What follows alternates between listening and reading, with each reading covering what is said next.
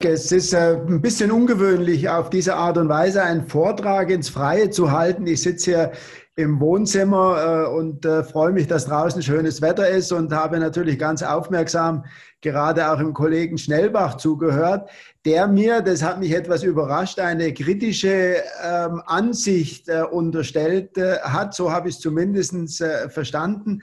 Ich habe es nicht ganz nachvollziehen können, weil ich eigentlich das Konzept in Mannheim als äh, gerade was das Thema Nachnutzung betrifft, extrem positiv äh, einordne.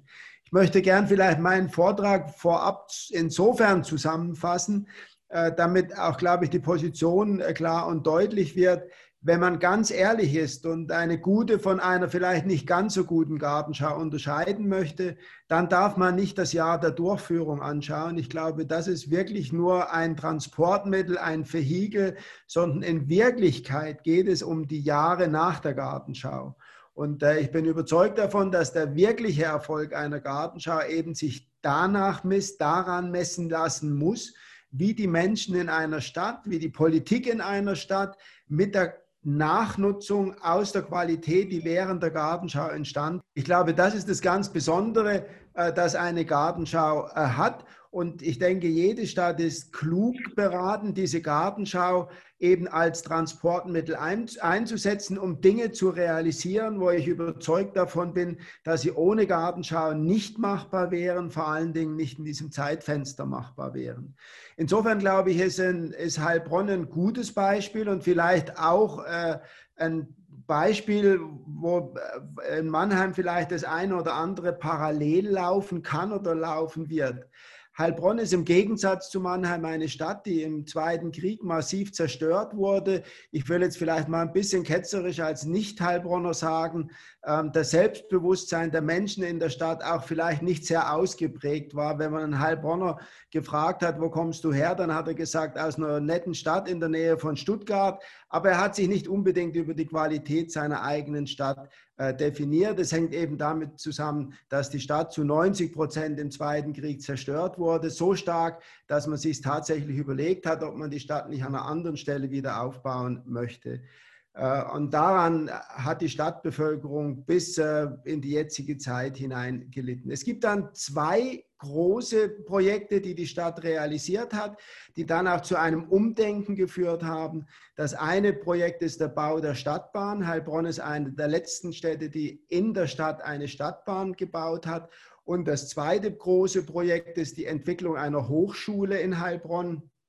Da natürlich ganz stark auch durch eine private Initiative ähm, geleitet. Sie wissen, dass hier die Dieter Schwarz Stiftung sehr aktiv ist und Heilbronn in wenigen Jahren zu einer Hochschulstadt mit 10.000 Studenten äh, gewachsen ist. Und das dritte Projekt, was eben diese Stadt verändert, ist die Bundesgartenschau. Wir sprechen über eine Fläche, mitten in der Stadt, direkt am Neckar gelegen, eine Fläche von etwa 30 Hektar Größe, die über viele Jahrzehnte gewerblich genutzt wurde. Das heißt, es war eine Fläche, die einen Gleisanschluss hatte. Es haben sich dort sehr viele kleine Betriebe angesiedelt, ähm, von der Ölsammelstelle über die Altpapiersammelstelle, Schrotthändler, Altautohändler, also all das, was man in einer Stadt äh, zwar braucht, aber nicht unbedingt in der Stadt haben möchte. Und die Stadt hat sich entschieden, dieses Gelände zu kaufen für sehr viel Geld von der Bahn um eben hier mitten in der Stadt eine städtebauliche Entwicklung äh, in Gang zu setzen. Ich habe äh, Ihnen ja zwei oder ein paar Bilder äh, geschickt. Auf dem einen Bild können Sie tatsächlich diese alte, von der Eisenbahn noch geprägte Fläche sehen. Was diese Fläche ausgezeichnet hat, als sie die Stadt gekauft hat, ist, dass sie geprägt ist von Altlasten, von Kampfmitteln geprägt ist und die erste Aufgabe der dann neu gegründeten Bundesgartenschau Heilbronn 2019 GmbH war eben dieses Gelände erst einmal herzurichten, dass überhaupt darauf irgendwelche Aktivitäten gestartet werden können. Die Frage, die man natürlich stellen kann, ist, äh, zurechtstellen kann, ist natürlich, äh, braucht man überhaupt, um ein solches städtebauliches Projekt zu realisieren, eine Gartenschau? Könnte man das eigentlich nicht einfach auch so machen? Ich will noch mal gerne sagen, ich glaube, dass dieses Arbeiten auf einen Zielpunkt, in dem Fall auf den Eröffnungstag, dass die hohe öffentliche Präsenz, die ein solches Projekt äh, hat, dass dies eben Faktoren sind, mit denen sich unglaublich gut arbeiten lässt und damit bekommt auch eine Gartenschau meiner Meinung nach seine Rechtfertigung, warum man sie durchführen kann. Und man hat natürlich eine große öffentliche Aufmerksamkeit. Auch der Stadtrat äh, hat hier sich dieser Aufgabe gestellt, hat ganz klare Richtlinien, wenn man so will, erlassen, hat einen Grundsatzbeschluss im Dezember 2012 gefasst, hat dann die gesamten Leistungen an die Buga GmbH übertragen. Ich glaube, und das sage ich ein bisschen provokativ, ich glaube, dass eine große Kompetenz des äh, Stadtrates war, dass er die Verantwortung in die Buga übertragen hat und die Buga beauftragt hat, hier eben sehr selbstständig, natürlich unter der Zielsetzung des Stadtrates äh, zu arbeiten, auch natürlich der städtischen äh, Verwaltung. Und deshalb konnte sehr konzentriert und sehr, ähm, sehr schnell auf diesen Punkt der Eröffnung der Gartenschau hingearbeitet werden. Was war das Ziel?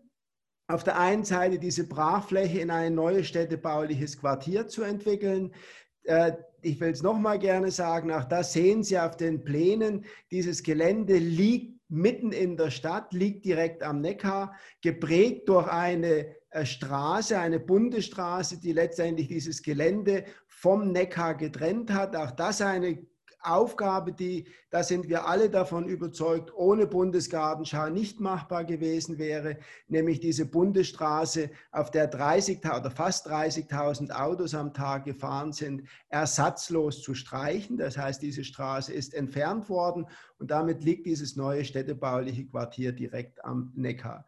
Ziel war es also, hier eine städtebauliche Entwicklung in Gang zu setzen in, für ein Stadtquartier, in dem einmal 3000 Menschen wohnen sollen. Bis zur Bundesgartenschau war das Quartier so weit entwickelt, dass etwa 600 Menschen bereits in der Gartenschau gewohnt haben. Auch das ist eine ganz besondere Maßnahme, wenn man äh, so will, dass Menschen in der Gartenschau ähm, gewohnt haben. Die Entwicklung dieses Stadtquartieres unter sehr hohem ökologischem Anspruch, also ein sehr nachhaltiges Bauen, war das Ziel dieser Entwicklung. Äh, das fängt an äh, bei der, beim Umgang mit Oberflächenwasser. Man hat das gesamte Oberflächenwasser in zwei Seen geleitet.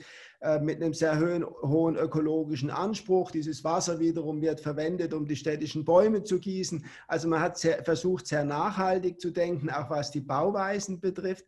Etwa ein Drittel der Gebäude sind mit Holz gebaut, ein sehr ökologisch wichtiger Baustoff. Wir vergessen manchmal, dass einer der größten CO2-Produzenten weltweit die Bauindustrie ist. Bei weitem mehr CO2 wird in der Bauindustrie produziert, wie zum Beispiel bei der Luftfahrt. Also insofern müssen wir dort versuchen, den CO2-Anteil nach unten zu bringen. Das schafft man durch Holz. In Heilbronn ist unter anderem das höchste Holzhochhaus entstanden, was es in der Bundesrepublik äh, gibt, ein über 30 Meter hohes Gebäude. Also insofern hat man dies sehr ernsthaft äh, versucht zu realisieren. Man hat auch, was die Auswahl der Investoren betrifft, ein besonderes Verfahren eingesetzt. Das heißt, man hat hier nicht den Investoren den Markt überlassen, sondern man hat das versucht, sehr intensiv zu beeinflussen. Das heißt, man hat ein Investorenauswahlverfahren durchgeführt und die Investoren konnten sich zwar für so viele Grundstücke bewerben, wie sie wollten, sie konnten aber maximal zwei Grundstücke bebauen, die durften nicht nebeneinander liegen, sodass hier eine Vielfalt entstanden ist und die Auswahl der Investoren erfolgte nach Qualität der Architektur, nach ähm, Grundsätzen, wie nachhaltig ist das Gebäude und auch welcher soziale Anspruch liegt in diesem Gebäude äh, drin. Deshalb haben zum Beispiel auch im Quartier zwei Baugruppen gebaut, auch das etwas ganz äh, Wertvolles. Ähm, dies ist also der Hintergrund, warum es diese Gartenschau überhaupt gab und was die Triebfeder für diese Gartenschau ähm, war und äh, ist. Und ich glaube, wenn man die Frage stellt, die ja bei Ihnen gestellt wurde, was ist eigentlich übrig geblieben von dieser Gartenschau, dann muss man sagen, dass es gelungen ist, mit dieser Gartenschau die Menschen anzusprechen, die Menschen zu begeistern. Wir haben 90.000 Dauerkarten verkauft in einer Stadt äh, mit 140.000 äh, Einwohnern. Das ist eine große Zahl, die auf der einen Seite natürlich aus wirtschaftlichen Gründen erfreulich ist, aber die insbesondere erfreulich ist, weil es natürlich zeigt, dass die Menschen sich mit ihrer Gartenschau identifiziert haben. Und was, glaube ich, das Besondere ist, dass eben dieser Identifikationsgedanke über die Gartenschau hinaus auf die Menschen übergesprungen ist. Das heißt auch, was ihre Beziehung zur Stadt betraf. Ähm, ich behaupte, und es ist nicht, glaube ich, nur meine Meinung, sondern da denken viele Menschen in Heilbronn so, die Stadt Heilbronn, das Bürgertum, die Stadtgesellschaft ist nicht mehr diese Stadtgesellschaft heute, die sie vor der Bundesgartenschau war. Das heißt, die Stadt hat erkannt, weil es eben von außen immer wieder bestätigt wurde, dass diese Stadt Qualität hat. Und wenn ähm, die Zeit berichtet, dass hier äh, eine fachlich hochwertige Stadtentwicklung in Gang gesetzt wird, dann fangen das sogar die Heilbronner an zu glauben und fangen an, damit auch stolz auf ihre Stadt zu sein. Ich glaube, das ist ein ganz äh, wichtiger und entscheidender Punkt, den es gilt bei einer Gartenschau zu realisieren. Ich glaube, dass eine Gartenschau dann erfolgreich wird, wenn es ihr gelingt, die eigenen Menschen in der Stadt zu begeistern. Und das ist in Heilbronn äh, gelungen aus der Bundesgartenschau heraus und das Ziel war natürlich auch während der Bundesgartenschau sehr viele Gruppierungen, Organisationen der Stadt ähm, in die Gartenschau, in das Ausstellungskonzept zu integrieren. Aus diesem Gedanken und dem Erfolg der Gartenschau sind sehr viele Nachfolgeveranstaltungen äh, generiert worden nach der Gartenschau. Man hat gerade versucht, den Neckar stärker äh, in den Fokus zu richten. Und da ist jetzt leider natürlich das passiert, was in vielen anderen Städten auch passiert ist. Äh, Corona hat hier natürlich einen dicken, fetten Strich durch die Rechnung gemacht und viele Projekte, die aus der Bundesgartenschau heraus entstanden sind, ähm, sind jetzt leider gecancelt äh, worden, weil eben Corona das nicht zulässt.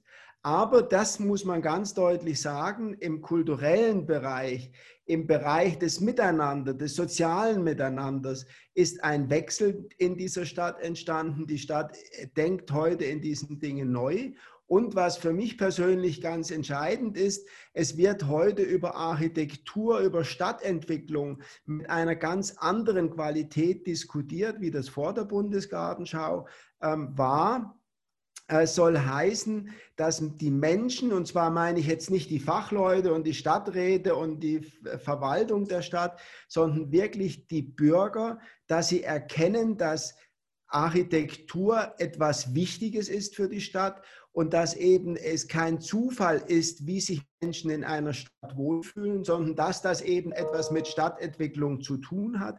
Das spürt man und darüber wird heute sehr offen und in einem, mit einem sehr hohen Anspruch in der Stadt diskutiert.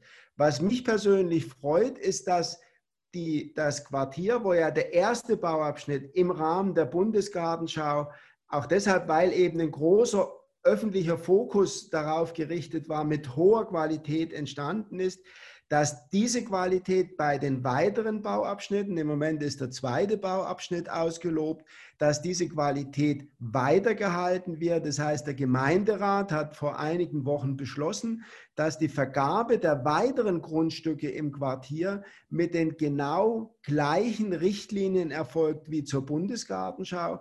Das heißt, die Qualität, die mit der Bundesgartenschau gesetzt wurde. Und ich traue mich das zu sagen, als Nicht-Heilbronner, diese Qualität hat durchaus überregional, national äh, Bedeutung erlangt, dass diese Qualität auch nach der Bundesgartenschau beigehalten wird, beibehalten wird. Ich glaube, das ist etwas, wo dafür spricht eben, dass eine Gartenschau nicht nur eine Eintagsfliege ist, äh, sondern etwas langwierig Sinnvolles ist.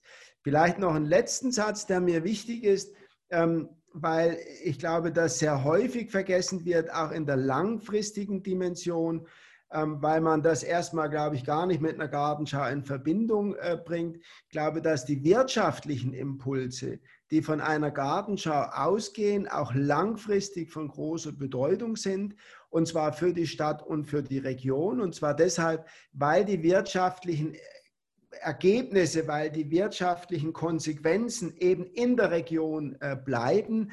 Äh, da gibt es viele Zahlen drüber. Man weiß, dass etwa ein Euro, den die Stadt investiert, etwa sieben Euro Folgeinvestitionen in der Stadt und in der Region auslöst.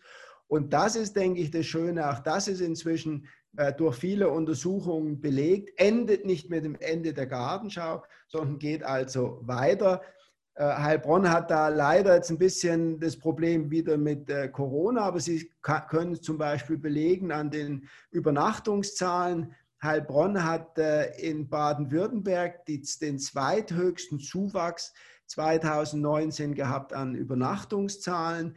Ich bin überzeugt davon, dass die 2020 vielleicht nicht so hoch weitergegangen wären, aber nahezu genauso hoch weitergegangen wären, wenn es eben kein Corona gegeben hätten. Da kann man vielleicht Koblenz als Beispiel nehmen. Ähm, Koblenz hat einen enormen Aufschwung gehabt der Bundesgartenschau 2011, was Übernachtungszahlen äh, betraf.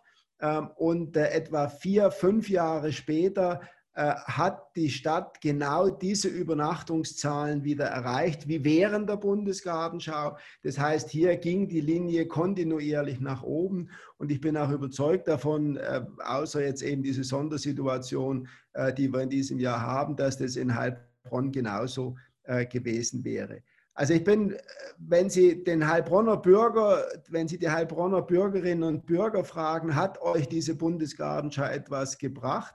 Dann äh, bin ich äh, überzeugt davon, dass Ihnen 70, 80 Prozent sagen werden, ja, es war genau die richtige Entscheidung der Stadt, diese Bundesgartenschau zu realisieren. Und es war genau die richtige Entscheidung, dass es nicht um ein halbes Jahr Show in erster Linie ging. Auch die Show haben wir gehabt.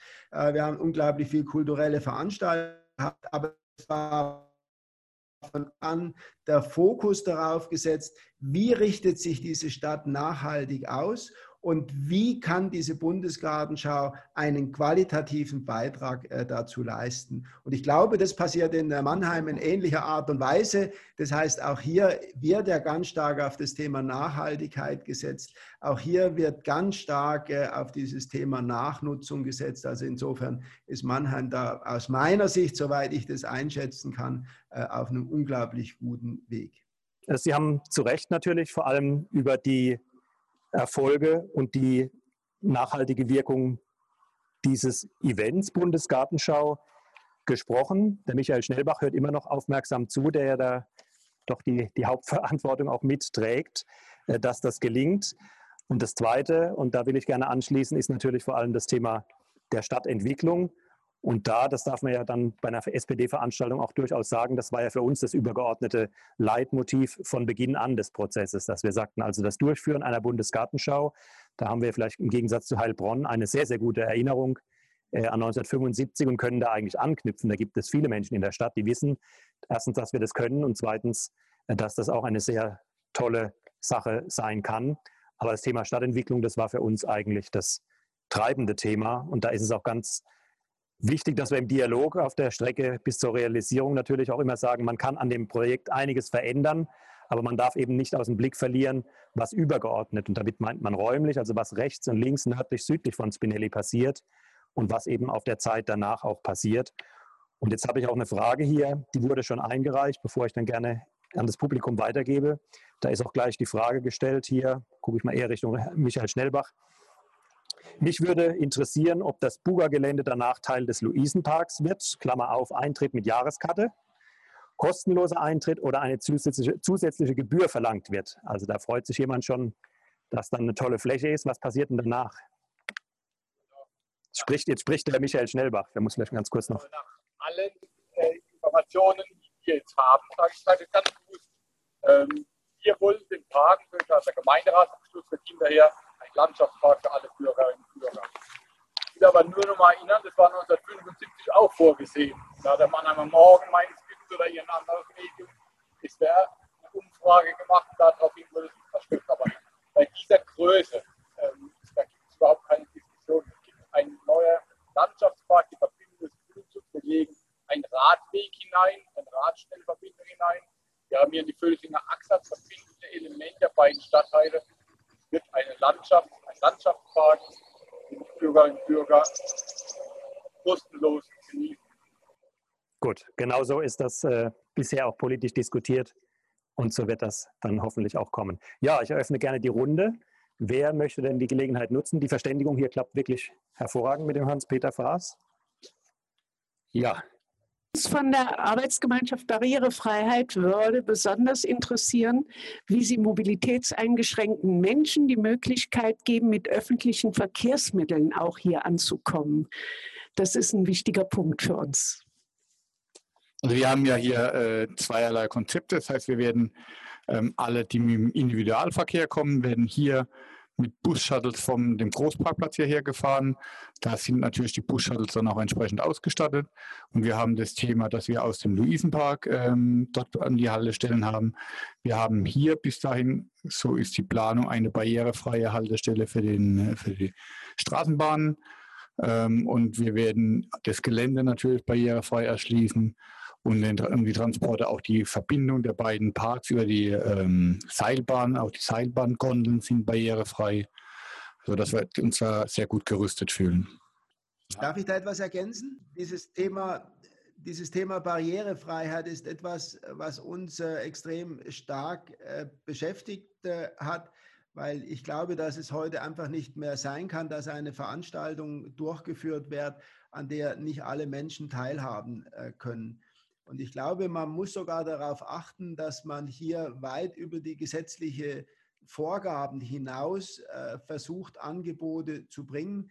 Wir haben in Heilbronn beste Erfahrungen gemacht äh, von Anfang an mit den Verbänden, die letztendlich Menschen mit Handicap vertreten, zusammenzuarbeiten um letztendlich immer wieder unsere Planung auf den Prüfstand zu stellen und die Frage zu stellen, können eigentlich alle Menschen, die ein Handicap haben, eben an dieser Bundesgartenschau und natürlich auch an den Maßnahmen, die auf Dauer eingerichtet werden, ähm, dann auch teilhaben. Und ich will kein Geheimnis daraus machen, auch das ist ein Punkt, der uns beschäftigt hat. Ähm, es gibt sehr viele Menschen mit Handicap und das ist auch für eine Bundesgartenschau ein Wirtschaftsfaktor.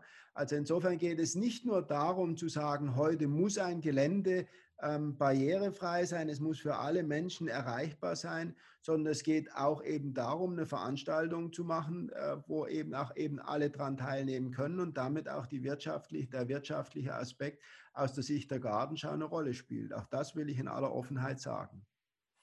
Ja, herzlichen Dank. Also wir haben hier, die Frage kam auch äh, von einer Dame aus der Arbeitsgemeinschaft Barrierefreiheit. Das ist genau das, was Sie ansprechen, dass natürlich der, sehr früh der Austausch stattfindet äh, und wechselseitig dann auch die äh, Bedarfe ähm, abgeglichen werden. So, ich schaue mal in die Runde. Gibt es weitere Nachfragen? Jenny Bernack, sie ist aus dem Mannheimer Norden, Mannheim-Sandhofen. Also Herr Fass. Ich habe ähm, die Frage in Heilbronn waren so mittelmäßig, sage ich jetzt mal, als Besucher. Ich bin also ausgesprochener Gartenschau- und Landesschau-Fan, besuche die auch gerne und sehe auch manches kritisch. Äh, was mir wieder aufgefallen ist, ist der Schatten. Also wenn Sie an einem heißen Tag auf so eine Schau gehen, ist es natürlich wichtig, gerade vorhin ist ja angesprochen worden, dass bald Bäume gepflanzt werden. Ich kann mich erinnern, ich war in Koblenz, da war der heißeste Tag im August mit meiner Mutter. Die war damals ähm, Mitte 70. Ähm, da war man noch recht fit. Ähm, aber das war schon heftig, dass da die Schattenplätze im Eingangsbereich zum Beispiel ganz rar waren. Deswegen finde ich das Gebäude hier ganz gut als, als Eingangsportal. Und da sind ja auch Bäume davor. Und ähm, es gehört einfach dazu, dass auch Bäume da sind oder anderes Grün oder Verschattungen. Äh, und in Heilbronn, muss ich sagen, hat mir gut gefallen. Vielleicht ist das ja auch schon ein Feedback für Sie, die Bebauung in dem Gelände, dass man also auch sieht, wie man in so einem neuen Gelände wohnen kann, in Nachbarschaft zur Industrie. Man sieht ja dann an dem Damm, hat man gesehen, da ist auf der anderen Seite die Industrie, weil Wirtschaft und Wohnen gehören ja zusammen, das kann man ja nicht trennen und wer da meint, auf einer grünen Insel zu wohnen in der Stadt, das, das irgendwo überholt und ich fand das ganz gut gelöst. Ähm, oder was, ich auch gut in Erinnerung habe, sind so Sachen wie, dass da so ein Ärztezentrum und ein Rettungsstation, also so eine, so eine ASB oder Rettungsstation war da drinnen. Das einfach so was, wo halt Menschen auch immer hingehen und nicht so einfach so eine Wohnanlage Nummer 5 in der Stadt gebaut worden ist. Also einfach so, so äh, Infrastruktur, denke ich, ist auch ein wichtiger Aspekt, den man auf so einem bestehenden Gelände schon mal so vielleicht mitdenken sollte. Und ich meine, auf Franklin haben wir ja zum Teil sowas schon jetzt, aber ähm, hier auch, ähm, wo, wo es einfach darum geht, dieses Nachnutzen auch mit so einer Infrastruktur zu beleben, die auch so ein, was sagt man ja auch so Frequenzbringer sind. Und ähm, ich glaube, dass da das, das Nachhaltige davon lebt, dass man sowas mitdenkt, wie auch immer. Ich dachte, das war jetzt mal so ein Beitrag aus der Sicht einer Besucherin. Also jetzt mal ganz neutral. Und für Mannheim hoffe ich natürlich das Beste, dass daraus was Gutes wird. Die, die, Dame, die gerade gesprochen hat, hat natürlich äh, ähm, recht mit ihrer Anmerkung. Aber wir sind natürlich genau in dem Widerspruch per se, sage ich jetzt mal. Das heißt, wir sagen, wir wollen eine Brachfläche ähm, so herrichten, dass sie natürlich eine hohe Qualität hat auf Dauer. Und wenn Sie diese 30 Hektar Brachfläche in Heilbronn nehmen, und das Gleiche wird Ihnen mit Spinelli passieren, wenn Sie diese 30 Hektar Brachfläche nehmen in Heilbronn, dann haben wir die übernommen mit einem einzigen Baum. Das heißt, auf diesem Gelände war ein einziger Baum äh, äh drauf, wenn Sie so wollen, weil es halt vorher ein Gewerbegebiet war. Und wenn ich jetzt der Dame sage, wir haben tausend Bäume gepflanzt, äh, die auf Dauer verbleiben, die also wirklich dauerhaft in diesem Quartier gepflanzt wurden. Und wir haben ja, weil uns dieses Problem durchaus bewusst war, ähm, haben wir 2000 Pappeln gepflanzt, in denen wir ja unsere Ausstellungsinhalte äh, gezeigt haben. Pappeln, die hinterher ja wieder gefällt wurden. Das äh, hat erstmal zu Irritation geführt. Inzwischen ist es für die Heilbronner etwas ganz Selbstverständliches. Wir haben Biomasse produziert, das dann nachher auch in einer, äh, dieses Material, äh, Pappeln wachsen extrem schnell. Und in der Landwirtschaft findet es sehr häufig als Biomasse eben Verwendung. Das haben wir auch gemacht. Insofern haben wir alles versucht, um eben dieses Thema ähm, im Sinne der Besucher zu bewältigen. Aber wir haben hier natürlich das Problem, dass wir immer heißere Tage bekommen. Der Klimawandel schlägt dazu. Das ist überhaupt keine äh, Frage. Und äh, wenn Sie halt ein Gelände haben, wo kein alter Baumbestand drauf ist, dann hat man natürlich dieses äh, Problem. Da muss man in gewisser Weise um Verständnis werben. Man muss vielleicht auch, ähm, das sage ich jetzt ein bisschen ironisch, ein bisschen ketzerisch, man muss vielleicht auch die Besucher mal wieder daran erinnern, dass sie natürlich auch selbst für sich verantwortlich sind. Meine Oma hat früher immer einen Sonnenschirm mitgenommen, wenn es ganz heiß wurde.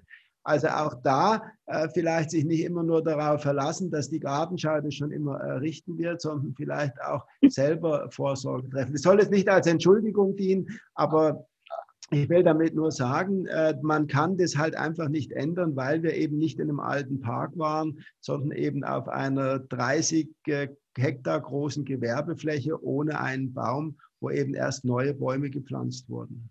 Ja, vielen Dank. Also Herr Faas, trotz, trotz der nicht persönlichen Anwesenheit kommt die Ironie rüber, ist auch gar nicht falsch verstanden worden. Ich glaube, da spricht der erfahrene Gartenschau-Geschäftsführer, der jeden Tag dann in der Zeitung in der Saison natürlich liest, was alles noch optimiert werden müsste. Aber ich glaube, ich würde es auch positiv wenden wollen, weil es geht ja genau darum, natürlich können wir jetzt im Jahre 2020 bis 2023 nur in einem begrenzten Maße Vegetation schaffen, aber wir machen es ja jetzt, damit unsere Kinder, so wie wir heute bei 75, also gehören zu der Generation, wie viele Anwesende, die das 75 kennen, da sah das natürlich am Teilen äh, des Luisenparks auch nicht so aus, wie es heute natürlich in voller Pracht dasteht. Aber dass wir sagen, das ist ja das, was wir eigentlich ähm, hinterlassen wollen und gestalten wollen. Also im grünen Bereich ist das so.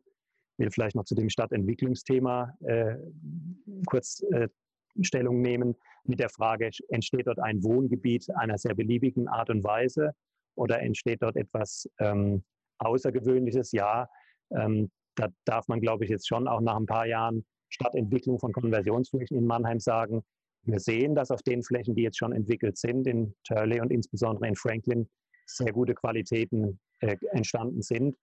Und wir haben die Latte für Spinelli eher noch ein Stück höher gelegt. Also auch gerade was jetzt das Thema soziale Gestaltung anbelangt. Ich gucke, bei uns ist auch ein Mitglied des Vorstands der Ludwig-Frank-Genossenschaft, die ja einer von den mutigen Investoren ist, die sich der enormen zeitlichen Herausforderung stellen wollen, bis 23 dort eben auch schon etwas zu realisieren. Das heißt, auf Spinelli wird es neben dem Mix an äh, entsprechenden Angeboten im Wohngebiet insbesondere auch das Thema, gelingt es auch für Menschen mit einem überschaubaren Budget einen adäquaten, einen guten Wohnraum anzubieten? Ja, das soll dort passieren im ersten Bauabschnitt und sukzessive dann natürlich, äh, sofern der Gemeinderat natürlich seine politische Haltung nicht ändert, auch das sage ich wieder als Sozialdemokrat, wir haben gesagt, wir wollen eine Quotenlösung, die klar macht, ähm, es ist auch bezahlbarer Wohnraum dabei. Und das ist natürlich auch die Prämisse für den zweiten Bauabschnitt, der, wie Sie wissen, dann erst Ende der 20er Jahre im, Südwest, äh, im Nordwesten des Geländes realisiert werden soll. Also auch das ist sicher die Agenda, die wir da verfolgen wollen. Ja, vielen Dank. Jetzt habe ich noch eine Frage, Herr Alan, gerne. Ich würde es interessieren, was ist denn angedacht bezüglich altersgerechtes Wohnen? Ja, also das ist einer auch der, so ähnlich wie das der Hans-Peter Faas für Heilbronn geschildert hat, der Parameter, nach denen die Investorenauswahl geht.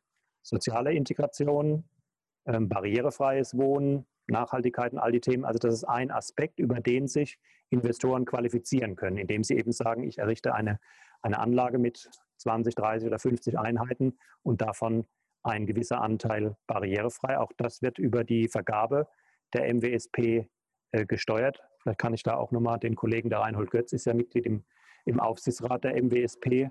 Magst du da nochmal ähm, erläutern, wie das dann vonstatten geht bei der Vergabe? Wie gesagt, wir sind ja im ersten Bauabschnitt jetzt mit einigen Investoren zugange, aber das geht ja dann nach der Gartenschau im Grunde in viel, viel weiteren äh, Maße noch weiter. Ja, danke, Ralf.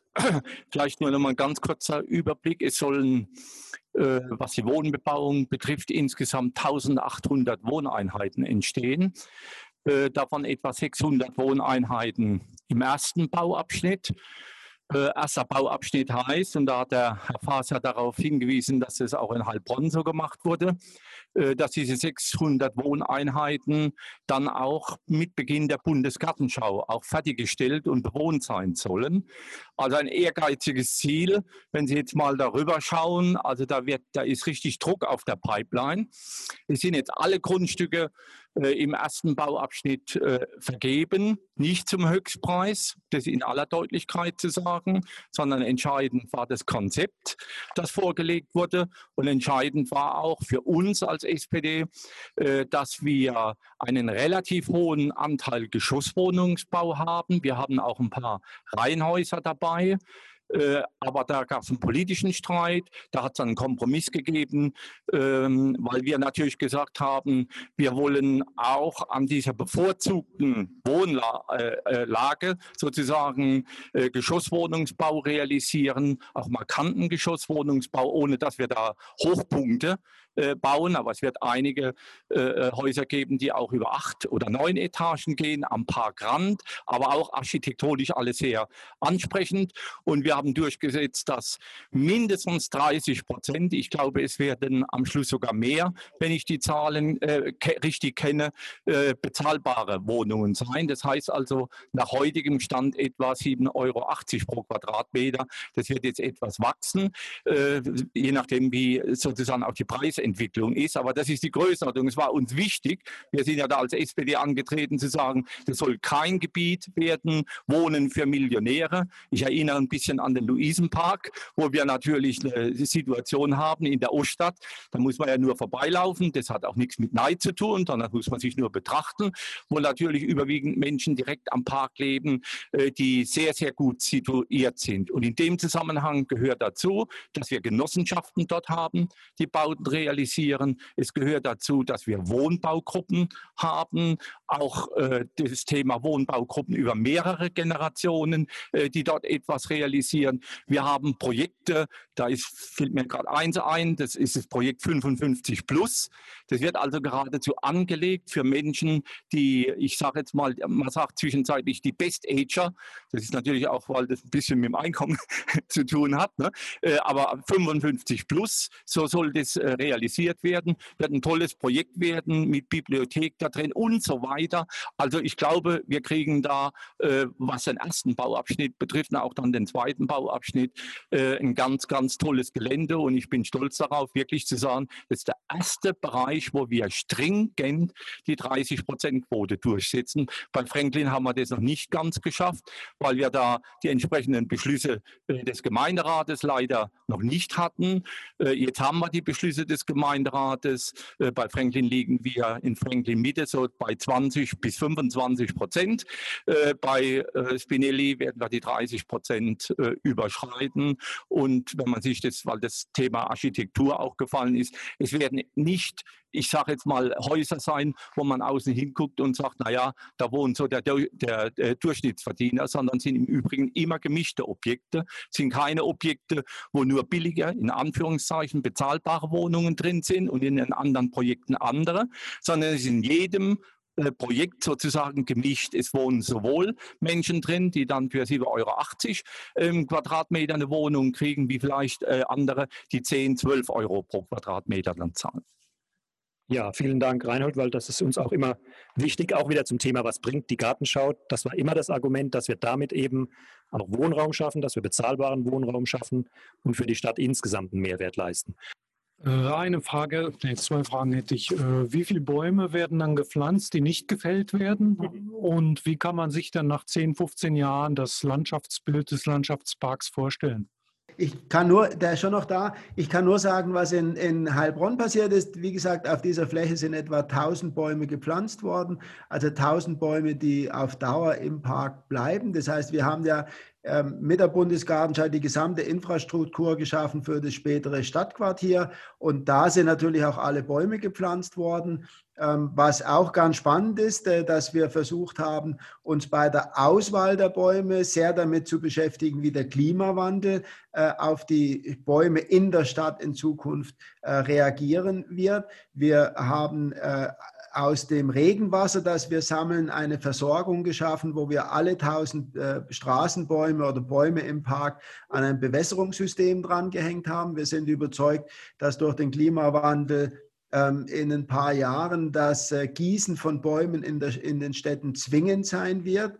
Ähm, und insofern haben wir versucht, hier sehr nachhaltig äh, zu agieren. Aber es ist natürlich ganz klar, ein Baum, der drei Jahre vor der Gartenschau gepflanzt wird, äh, der hat natürlich zur Gartenschau noch nicht dieses Ausmaß ähm, wie ähm, halt ein alteingewachsener Park.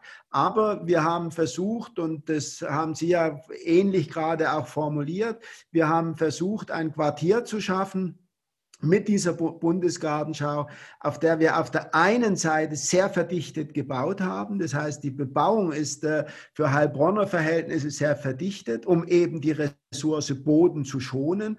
Und auf der anderen Seite parallel dazu ein starkes grünes Freizeitangebot äh, zu schaffen. Das heißt, die Idee, die letztendlich über diesem innerstädtischen Quartier liegt, heißt ein Drittel bebaut, ein Drittel Grün, ein Drittel Wasser. Das ist letztendlich die Kernidee. Und damit äh, ist die Lebensqualität, die in diesem Quartier langfristig entsteht, äh, natürlich eine äh, äh, extrem hohe Lebensqualität. Auch, und das ist ein ganz wichtiger Punkt, den man auch nochmal wiederholen muss, Sie haben ihn angesprochen, auch natürlich über alle gesellschaftlichen Grenzen hinweg. Das heißt, auch in Heilbronn äh, hat man versucht und es ist gelungen, eben das Thema ähm, ähm, äh, Bauen für Menschen, die vielleicht nicht ein so ein großes Einkommen haben, also geförderter Mietwohnungsbau, äh, das ganz stark äh, zu realisieren, in den Vordergrund zu stellen. Genauso wie man versucht hat, für Menschen mit Handicap Angebote zu schaffen. Es gibt sehr viele Inklusionsmodelle im Quartier, wo Menschen, die ein Handicap Handicap haben, arbeiten, wohnen, gibt ein Inklusionscafé und ähnliches mehr. Also man hat genau versucht, diese Vielfalt äh, zu bringen und das in einem sehr grünen Umfeld in, mit, dem direkt, mit der direkten Verbindung an Neckar. Ja, ganz herzlichen Dank, Herr Faas. Ich glaube, da können wir nochmal einen Applaus an Sie richten. Ich bedanke mich für heute Abend. Wir sind noch nicht ganz am Ende, weil der Michael Schnellbach erfreulicherweise noch bei uns ist und natürlich auf die Frage, wie viele Bäume kommen hier hin, doch mal eine gute Botschaft verkünden möchte, denke ich. Ähm, vielleicht ähm, noch im Gegensatz zu Heilbronn haben wir ein paar Bäume mehr auf der Fläche stehen, Gott sei Dank. Ähm, es ist auch ähm, deutlich größer. größer genau. Ähm, vielleicht, ich kann Sie nicht genau sagen, wie viele Bäume das wir haben, aber ich würde mal sagen, wir haben derzeit stehen 70 gute Bäume oder 70 große Bäume auf der Gesamtfläche. Ähm, da ist auch die Kastanienallee dabei, ist leider momentan von der Mimiermotte be befallen. Äh, da sind wir jetzt dran, äh, das schon zu beheben im Vorfeld. Wir werden insgesamt über 900 Bäume pflanzen. Wir werden davon ähm, rund 500 auf Spinelli, insbesondere die Vervollständigung der, der Allee, dann zwischendrin kleinere Gebäude, aber der Großteil der Bäume wird in den sogenannten Parkschalen, das ist der Übergang vom Städtebau zum Landschaftspark sein. Die anderen 400 Bäume werden wir der Verlängerung Richtung Sudenstraße, aber auch äh, durch die Freudenheimer Au bis rüber zum Neckar äh, pflanzen. Ähm, wir dürfen leider nicht mehr Bäume auf Spinelli pflanzen. Es hat Klima ökologische Gründe, wegen der Durchlüftung, der Rauigkeit. Deswegen müssen wir da auch sehr behutsam mit den Bäumen umgehen. Wir werden, da will ich jetzt noch nicht zu viel, zu tief einsteigen, wir werden dann auch, und das wird in den nächsten Tagen offiziell bekannt gegeben, wir werden auch viele, viele Bäume auf der Gartenschau haben, die wir dort, ähm, die wir nutzen werden, um ähnlich wie in Heilbronn mit den äh, Bäumen, die dann später als Energiebäume, habt ihr es glaube ich genannt, ähm, dann äh, gefällt wurden, werden wir aber Bäume haben, die wir, mit denen wir später auch noch was anderes vorhaben. Äh, das wird in den nächsten Tagen bekannt gegeben, sodass wir auch versuchen, über solche Strukturen dann noch zusätzliche Schatten zu schaffen. Es ist so, wie, wie Hans-Peter Faas gesagt hat, wir haben hier eine Fläche von 63 Hektar, die wir bespielen mit, ich habe gerade gesagt, 70 Bäume, ähm, vielleicht auch 80 Bäume. Da wird schon richtig spannend. Wir werden versuchen, dort mit verschiedenen Techniken, Sonnensegel, was auch immer, natürlich Schattenspender zu bekommen. Aber es ist eine Riesenherausforderung, so eine Fläche zu beschatten, keine Frage. Ähm, da muss man auch, wir werden Angebote schaffen, dass immer wieder Flächen da sind, aber da muss auch jeder ein bisschen tatsächlich selbst auf sich Acht geben äh, in den Zeiten. Und ja, ähm, vielleicht noch so viel von dem, dass man mal ein Verhältnis hat, rund 80, etwas über 80 Hektar die Fläche, 60 Hektar, also drei Viertel werden grün, beziehungsweise bleiben am Ende des Tages grün. Nur die Ränder im Norden und auch hier im, im Süden wird der GBG etwas bebauen. Rund ein Viertel, der bebaut wird, dann eben auch mit diesen Wohnquartieren, wie es Herr Eisenhower und Herr Götz geschildert haben. Ja, auch Ihnen, Herr Schnellbach, ganz herzlichen Dank. Und dann würde ich für heute uns in einen sehr lauen Spätsommerabend verabschieden, darf mich sehr herzlich bedanken und freue mich natürlich, wenn wir in den noch verbleibenden 1000 Tagen, das ist echt, die Zahl macht einen doch auch irgendwie Respekt, weniger als 1000 Tagen, natürlich das eine oder andere Mal hier gerne vor Ort im Austausch bleiben. Ja, also wenn wir in den verbleibenden 952 Tagen vielleicht auch die andere, eine oder andere Gelegenheit haben, weiter zu beobachten, wie es hier vorangeht. Ich bin mir sicher, es wird ein ganz großer Erfolg für Mannheim. Vielen Dank, schönen Abend.